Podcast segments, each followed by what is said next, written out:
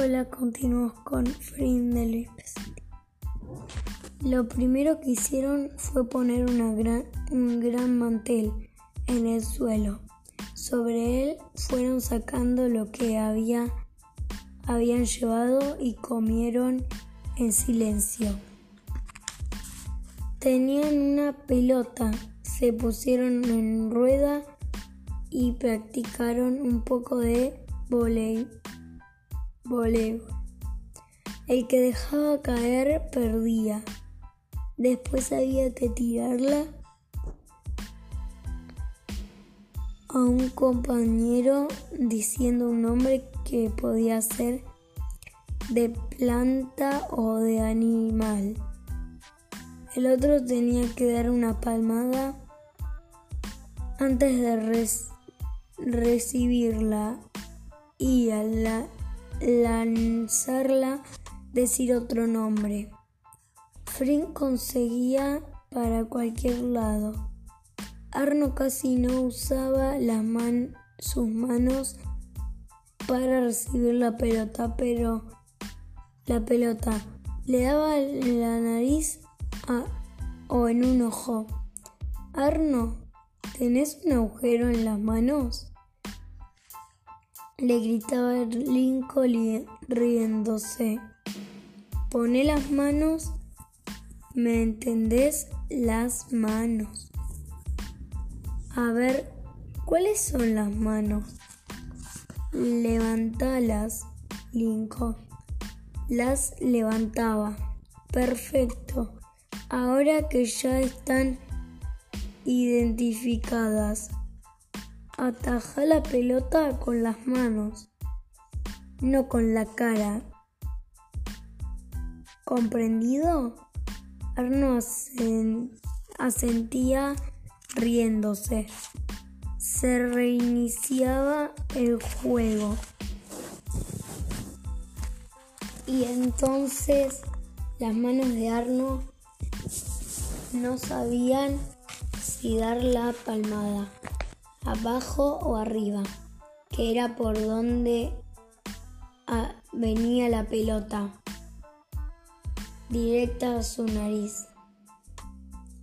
No lo puedo creer, Arno, sos un cuadrupedo. Te equivocaste de especie. Risas. Mira, Linko, ¿sabes hacer esto? Desafío Arno parándose patas arriba sobre sus manos y empezó a caminar. Un perfecto equilibrio. Bravo, bravo, Alma y Vera aplaudían. ¿No, le, ¿No les digo que es cuadrupedo? Cuadrupedo. Linko. Hacelo vos en, en vez de reírte, Vera. Lincoln se vio obligado a intentarlo, pero le fue imposible. La única vez que pudo sostenerse uno, unos segundos. Los brazos le temblaban como, como cuerdas. Arno eran tan despistados que en lugar de aprovechar y vengarse con un chiste, se ponía al lado y le enseñaba cómo hacerlo. Linko se desplomó una vez más y Arno dijo, miren esto, miren esto y empezó a dejarse caer hacia atrás, hacer arqueándose despacio hasta que tocó el suelo con las manos. Linko se, se apuró a sentarse encima de él, como si fuera una silla. Lin, Linko, sos un envidioso, lo retó Alma. Arno se inclinó y se sentó en el suelo normal. ¿Y por qué sabes hacer esto? Espera, porque me gusta. No, en serio, contá. Porque me gustaría trabajar en un circo. ¿En serio? Preguntaron asombrados. Me gustan los, las acrobacias.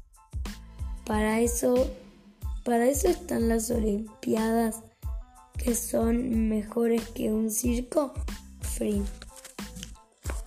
No, yo, no, yo quiero viajar. Uno se cansa de viajar siempre, Linko. Yo no, Arno. Mi papá se la pasa viajando y ya está harto, nunca está en casa. Yo lo que quiero es irme. Es irme. Arno. ¿A dónde, Alma? Levantó los hombros. ¿Y por eso estás entrenando a estas acrobacias? ¿Para ir a trabajar a un circo? Preguntó Linko. A Arno le daba vergüenza confesar su plan, que nunca había contado a nadie porque era un plan igual a Arno, confuso, desprolijo, con la camisa afuera. Solo dijo un tímido sí. Sin embargo, nadie se rió. Se hizo un silencio un poco incómodo, en el que todos se acordaron de la mamá, gritando, pero ninguno comentó nada. Yo quiero ser bióloga. Vera, ¿sí? Le preguntó Alma sorprendida. Sí, sacó un cuaderno de su mochila. Acá anoté 10 cosas nuevas. Cada vez que salgo pueden ser 10 plantas o 10 insectos y después busco cómo se llaman. ¿Y cómo te acordás, Frin? Porque los dibujo. A verlos, Vera abrió su cuaderno de hojas lisas. ¡Wow! ¡Wow! Están buenísimos, exclamó Linko, que no podía creer que alguien dibujara tan bien. Son perfectos, verá. ¿Por qué nunca me los mostraste, Alma? Frunció la boca. No sé. Perdón. Eran realmente hermosos. Había un escarabajo que estaba coloreado, grande y quieto en medio de la hoja del cuaderno. Parece que se fuera a mover, dijo Frin en voz baja, y Arno asintió con la cabeza. Me encantaría, me encantaría dibujar así, de bien, para venderlos después, dijo. Lo retaron y Vera dijo, yo no los hago para vender. ¿Y para qué entonces? Para mirar, mm, para mirar. Me gusta mirarlos y saber cómo son. Se quedaron viendo el dibujo callados. ¿Estás, estás loca? ¿Cómo? Estás loca, pero dibujas muy bien, susurró Linko. Cuando los hago siento como si les hablara, Vera. ¿Cómo? ¿Cómo si les hablaras, Frin? Bueno, como si los oyera. Mejor dicho, que si ellos me dijeran algo, yo los entendiera. Me imagino que Dios ¿Vos crees en Dios? La interrumpió Linko. Yo sí, contestó Vera. Yo no, para nada, Linko muy convencido. Y vos, Arno, levantó los hombros como siempre. Si hagamos una votación y si ganan los que creen en Dios, existe, Linko. Nada que ver, Linko, dijo Vera con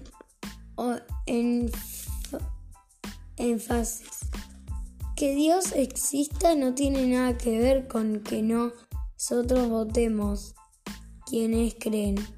Bueno, yo no creo. ¿Y vos, Alma? Asintió en silencio. Frin, Frin, no se creó que sí, pero pasa algo que me asusta y reaccionó como si no creyera. ¿Qué ibas a decir, Vera? No, que yo no, que yo me imagino, o sea, yo sé que no es cierto, ¿no? Pero me gusta pensar que Dios así nos dibuja en un cuaderno para entendernos. Arno lo dibujó con cuatro patas, dijo Linko y se rieron. ¿Y vos qué querés ser? Preguntó Vera a Linko. ¿Jugador de fútbol o, o fabricante de barcos? Una de dos. Puede ser las dos, dijo Flynn. Sí, sí, ¿no? Dijo Linko que nunca lo había pensado así. ¿Y vos, Alma? A mí me gustaría mucho las matemáticas. Wow. Linko hizo como si vomitara, pero no sé. Pero, pero no sé si me gustaría ser física o matemática. Terminó Alma. Mejor física, dijo Arno. ¿Por? le preguntó Flynn. Arno no tenía ni idea. ¿Qué sé yo? Se hizo un pequeño silencio y habló.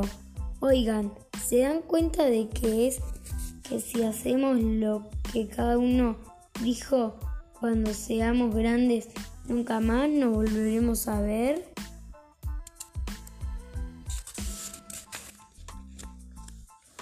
¿Por qué?